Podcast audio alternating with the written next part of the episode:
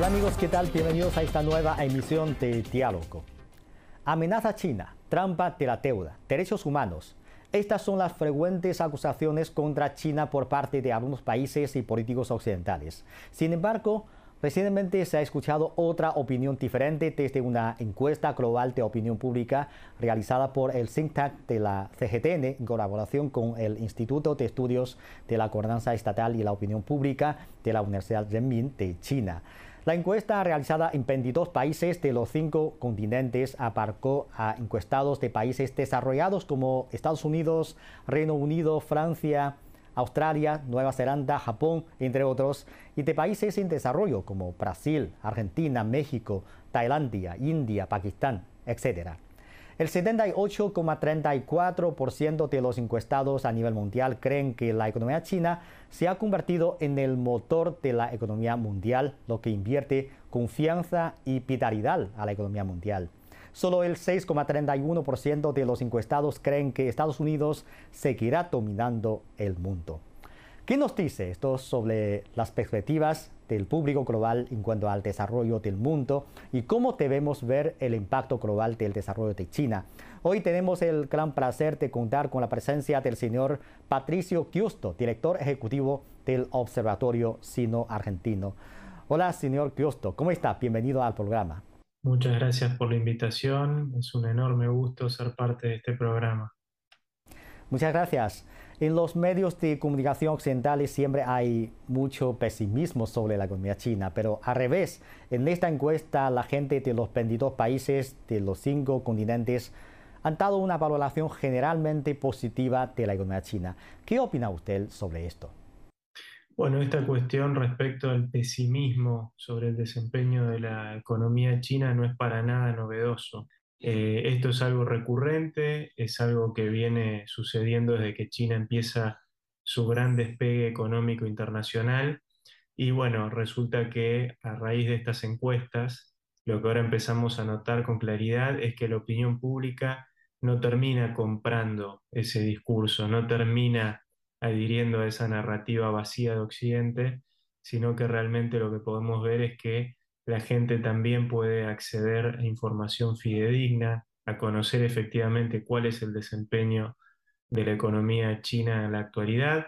Lo tiene en sus manos a todo esto a través de los dispositivos de última generación de fabricantes chinos, a través de la energía que proveen empresas chinas, a través de las grandes obras de infraestructura, a través de un montón de cuestiones que nosotros podemos ver más allá de lo que transmiten esos medios. Y fíjese que una de las cuestiones que ha tenido mucha repercusión es la proyección hacia la baja quizás de la meta de crecimiento pautada por este año, pero de todas formas estamos hablando de una meta de crecimiento que es envidiable para cualquier país occidental, para cualquier gran potencia occidental distinto a los problemas, por ejemplo, de recesión que está atravesando los Estados Unidos, tenemos una economía china que, pese a las dificultades importantes por la pandemia y otras cuestiones, no deja de despegar y realmente sigue mostrando un desempeño muy sólido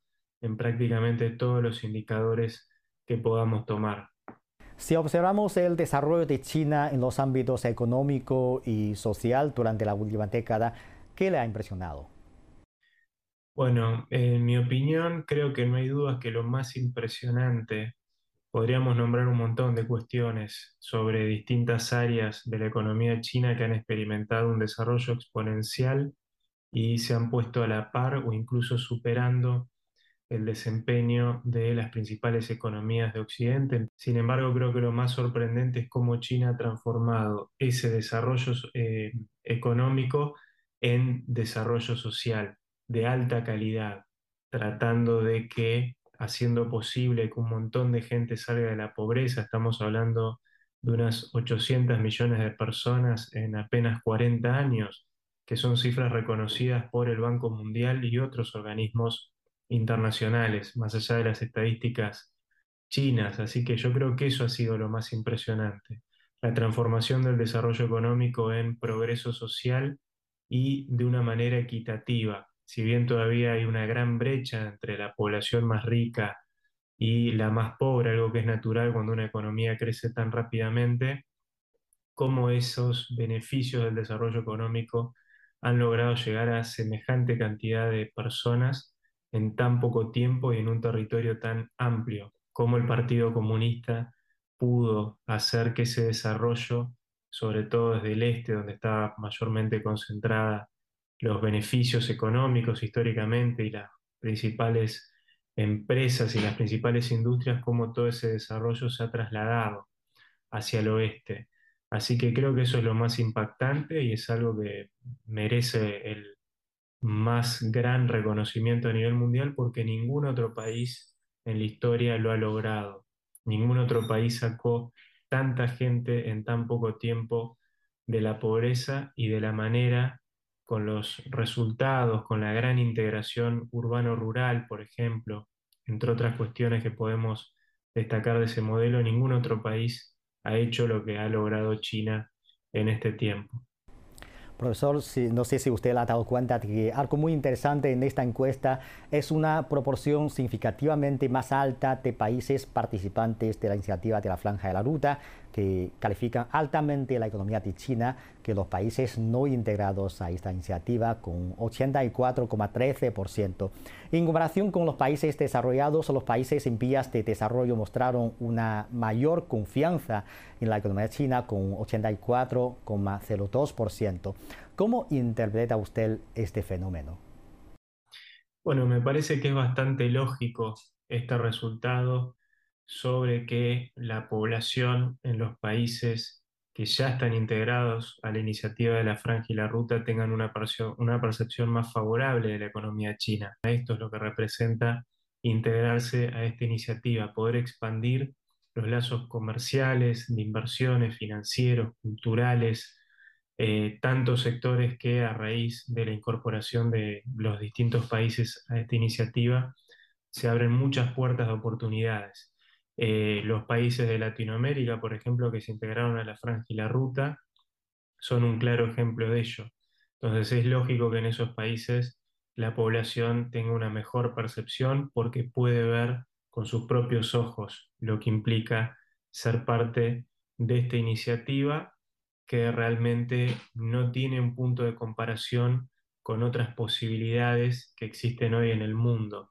Las iniciativas que se ofrecen desde los Estados Unidos o de otros países de Europa, por ejemplo, realmente no, no dan la talla con respecto a lo que implica ser parte de una iniciativa como es la franja y la ruta. Así que es natural que a medida que los países se vayan incorporando, las poblaciones vayan tomando conciencia de todo esto, de los beneficios que eso implica, y eso se va a ir viendo reflejado obviamente en los distintos estudios de opinión pública al respecto como este que estamos discutiendo en el programa de hoy. Han pasado nueve años desde que se lanzó la iniciativa de la Franja de la Luta. ¿Cómo evalúa usted esta iniciativa? Bueno, pensemos que en tan corto tiempo ya haya más de 140 países que hayan decidido sumarse a esta iniciativa. Es una clara muestra del éxito, del buen desarrollo que esto ha tenido en los cinco continentes, ¿eh? porque no hay que perder de vista que si uno ve el mapa de la totalidad del planeta, tenemos países que se han ido sumando de los cinco continentes y en gran cantidad. Eh, esto quiere decir que no importan las culturas, las ideologías políticas, incluso los sistemas políticos, esta propuesta de China ha sido atractiva a lo largo y a lo ancho del mundo. Las razones son sencillas. Eh, China pretende compartir, ha, digamos, realizado una gran propuesta para compartir con el resto del mundo los beneficios de su propio desarrollo económico, colaborando con el resto de los países, sobre todo para desarrollar comunicaciones, obras de infraestructura, grandes obras logísticas y expandir también los beneficios comerciales de tener a China como un socio. Esto es muy importante para algunos países que ya estaban en la senda de una buena cooperación con China, pero hay otros que históricamente no tenían a China como un gran aliado y a partir de la incorporación de la iniciativa de la Franja y la Ruta, rápidamente han logrado beneficios que históricamente no habían tenido con otras potencias a las que habían estado aliadas. Me refiero sobre todo a los casos de Latinoamérica y de África. Creo que son los casos más elocuentes en este sentido. Bueno, hay que señalar que por un lado algunos políticos estadounidenses acusan a la iniciativa de la Franja de la Ruta de ser una trampa de la deuda. Por otro lado, Estados Unidos intenta reproducir la iniciativa. Por ejemplo, Washington está lanzando un programa global de infraestructuras llamado Build Back Better World. ¿Qué opina usted de esto? Bueno, es muy interesante que eh, por el hecho de ser el proyecto más emblemático de China para expandir la cooperación con el resto del mundo en el siglo XXI, el proyecto de la Franja y la Ruta se convirtió también en el principal blanco de la propaganda anti-China desde Occidente. Pero es interesante porque las principales críticas al proyecto no han encontrado, no, no han sido acompañadas de una buena fundamentación. Se han propuesto algunos casos supuestamente emblemáticos de trampa de deuda, pero es muy interesante que los acuerdos, todos los acuerdos en el marco de la franja y la ruta, son firmados libremente entre los países, las condiciones también son acordadas de manera libre, y si uno mira la historia de estos supuestos casos modelo, nada tiene que ver China como responsable de las penurias o los fracasos en términos de políticas económicas. Es más, la presencia de China ha contribuido a que estos países tan cuestionados se sostengan, incluso mejoren eh, de manera muy notoria eh, su desempeño y su estabilidad en términos económicos. Y ahora, el resto de los países que participan de, la franja y la ruta realmente han encontrado eh, una multiplicidad de beneficios. En paralelo, los Estados Unidos han propuesto esta iniciativa del Build Back Better World. Recordemos también que la Unión Europea propuso el Global Gateway el año pasado, pero solo propaganda. Eh, ¿Cuál es el contenido de esas iniciativas? ¿Cuáles son concretamente los beneficios de sumarse? ¿Es solamente una retórica anti-China o realmente también hay proyectos de desarrollo de infraestructura como los que propone la Franja y la Ruta que son palpables, que son concretos? Bueno, no los hay por ahora. No sabemos bien cuáles son los montos de esas iniciativas y lo único que vemos es una retórica, repito, que, que escala cada vez más fuertemente anti-China, pero que no propone ninguna alternativa a la franja y la ruta. Es por eso que la franja y la ruta ya tiene 140 países o más que se han sumado y va a seguir desplegando sin dudas exitosamente hacia otros que van a terminar también sumándose. ¿Hacia dónde se dirige el mundo en un entorno cambiante? Es una cuestión que preocupa a mucha gente. En esta encuesta también se estableció una pregunta sobre este aspecto. Los resultados muestran que solo el 6,31% de los encuestados creen que Estados Unidos seguirá dominando el mundo, mientras que el mayor número de encuestados creen que el mundo avanzará hacia la multipolaridad. ¿Corresponde esto a sus observaciones sobre el desarrollo de las relaciones internacionales? Yo creo que evidentemente estamos frente a un cambio muy importante en las relaciones internacionales y en el mapa de la geopolítica global. Desde ya que, como bien advierten los entrevistados en esta encuesta, coincido en que estamos más cerca de algo que se parece a la multipolaridad que a la bipolaridad. Tenemos un Estados Unidos que, digamos, eh, pudo desarrollar al menos una década después de la caída del muro de Berlín con una suerte de hegemonía o de unipolaridad que era bastante clara y eso a partir del año 2001 empezó a entrar en crisis por distintos eventos internacionales y obviamente a la par de lo que se fue materializando como el gran ascenso de China, pero una China que no viene a confrontar o a disputar hegemonía con los Estados Unidos, sino que viene a reclamar simplemente el lugar que le corresponde en el concierto internacional.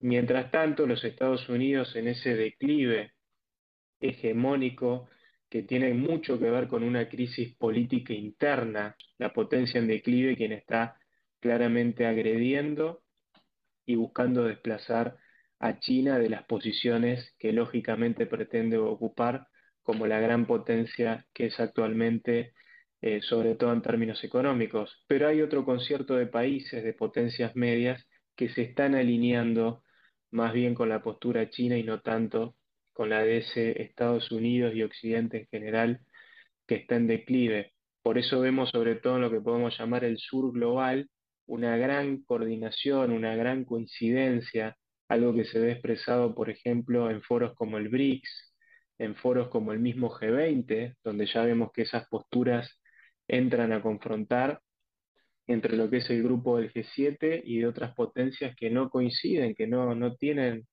eh, coincidencia de intereses eh, y también podemos hablar que ya no hay coincidencia de valores en, muchos, en, en muchas cuestiones. Estamos ante una situación inédita eh, en la historia de, los últimos por lo menos tres o cuatro siglos por cómo se está dando la configuración del poder y que están generando una nueva configuración en el orden internacional. Entonces, ¿implica esto una disminución de la influencia global de Estados Unidos? ¿Cómo interpreta usted las razones que hay detrás? Efectivamente, esta nueva multipolaridad que está en pleno proceso de desarrollo implica, tiene como correlato una pérdida, un declive en la influencia de los Estados Unidos y sobre todo en el plano económico. Creo que los Estados Unidos por su gran supremacía, su gran poderío militar, van a seguir siendo una potencia, si no hegemónica, por supuesto de las más relevantes por mucho tiempo. Ahora, lamentablemente, ha apelado, generando un montón de problemas a nivel global, a la confrontación, por ejemplo, en, términos comerciales, a la imposición de tarifas, en términos tecnológicos, a la elaboración de listas negras para prohibir que ciertas empresas que son más competitivas que las americanas puedan participar libremente en el mercado americano y en el de aliados de los Estados Unidos, algo que por supuesto tiene un gran manto de hipocresía dentro de lo que es el discurso eh, democrático y, por ejemplo, en el caso del Indo-Pacífico libre y abierto. Mientras aparece esa retórica de lo libre y abierto, por un lado, se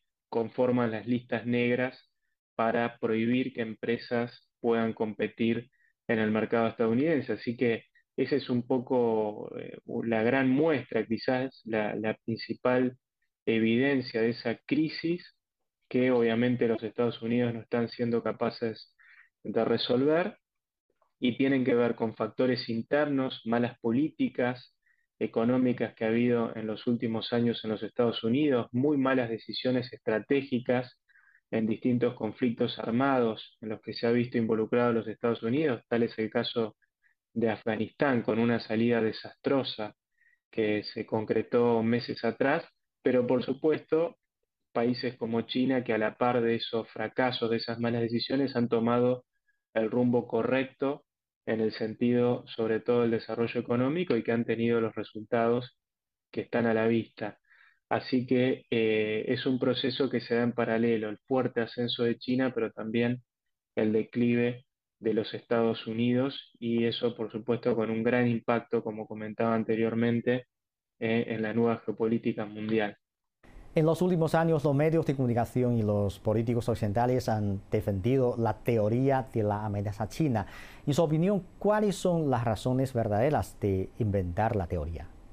Lamentablemente, en los últimos años se ha conformado un nuevo consenso en Washington donde eh, coinciden tanto republicanos como demócratas, aunque por supuesto no, no hay que generalizar, pero el grueso de ambas alas partidarias adhieren a lo que se ha dado a llamar, para simplificar, la famosa teoría de la amenaza china.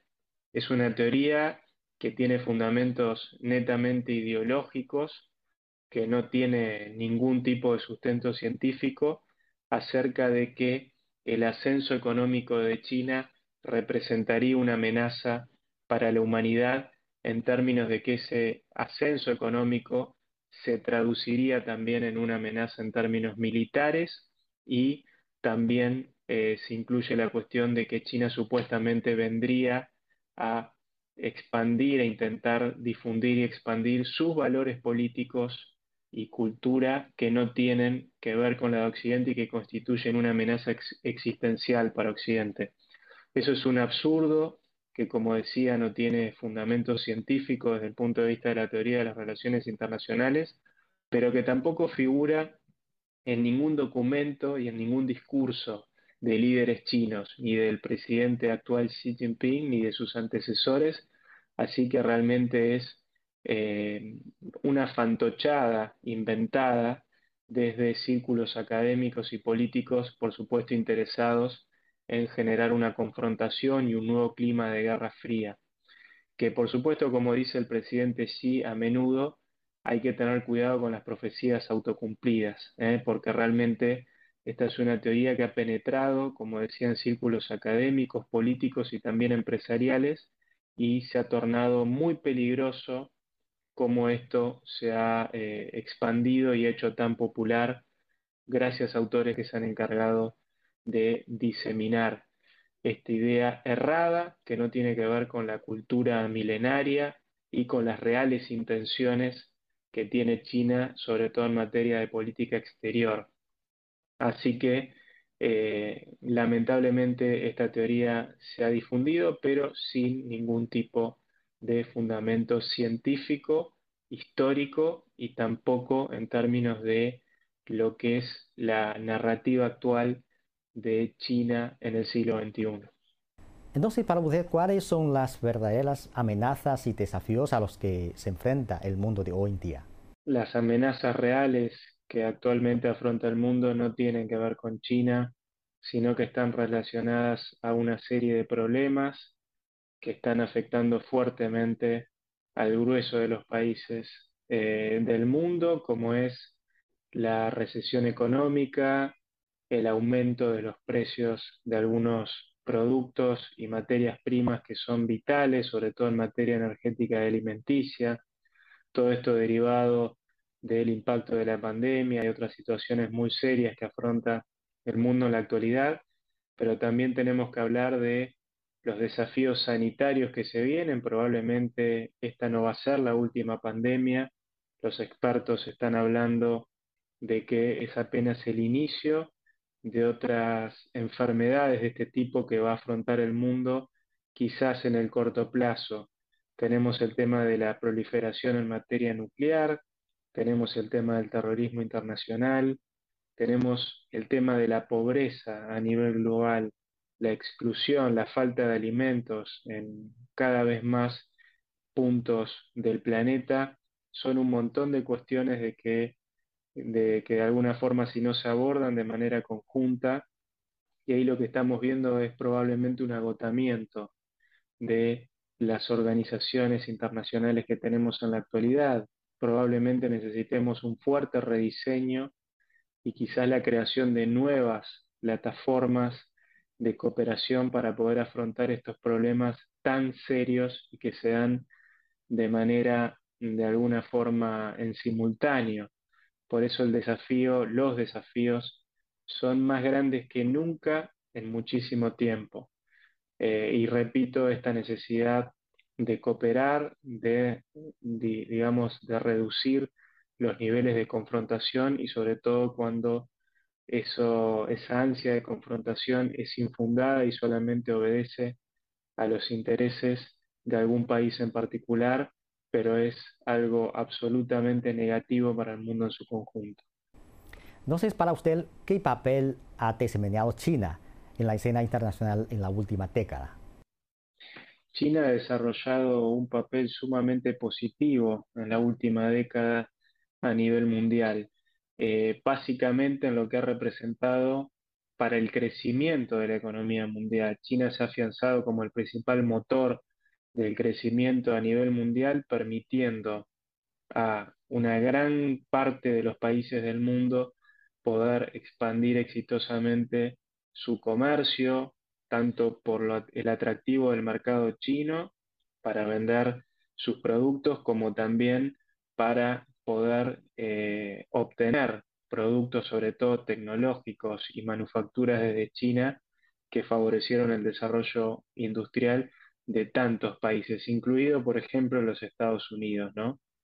Justamente entre China y los Estados Unidos existe la mayor relación comercial de la historia, intercambios por casi 500 mil millones de dólares anuales, lo que es una relación de estrecha interdependencia y esto también se ve reflejado, por supuesto, en menor escala en las relaciones de China con casi todos los países del mundo.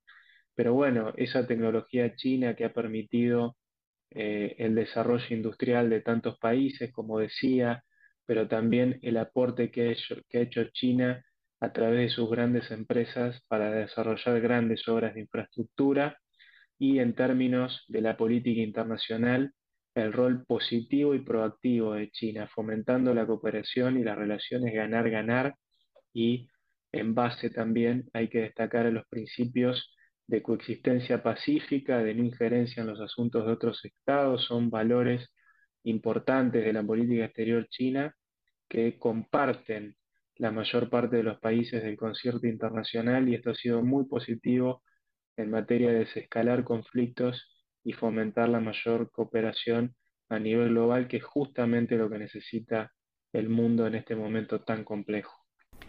Bueno, ¿en, qué ámbitos cree que China puede desempeñar un papel clave en la promoción del desarrollo mundial en el futuro? Los campos en los que China puede cooperar y más puede aportar a nivel mundial son diversos.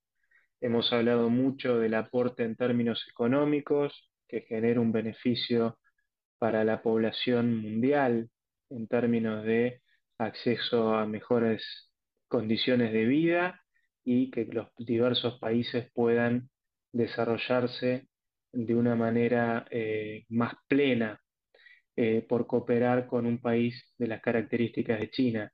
Pero también es muy importante lo que China tiene para aportar en base a la experiencia de sus políticas públicas exitosas a nivel doméstico y en términos de los valores históricos de cooperación y de coexistencia pacífica, que esto es algo muy importante en la actualidad en la escena internacional.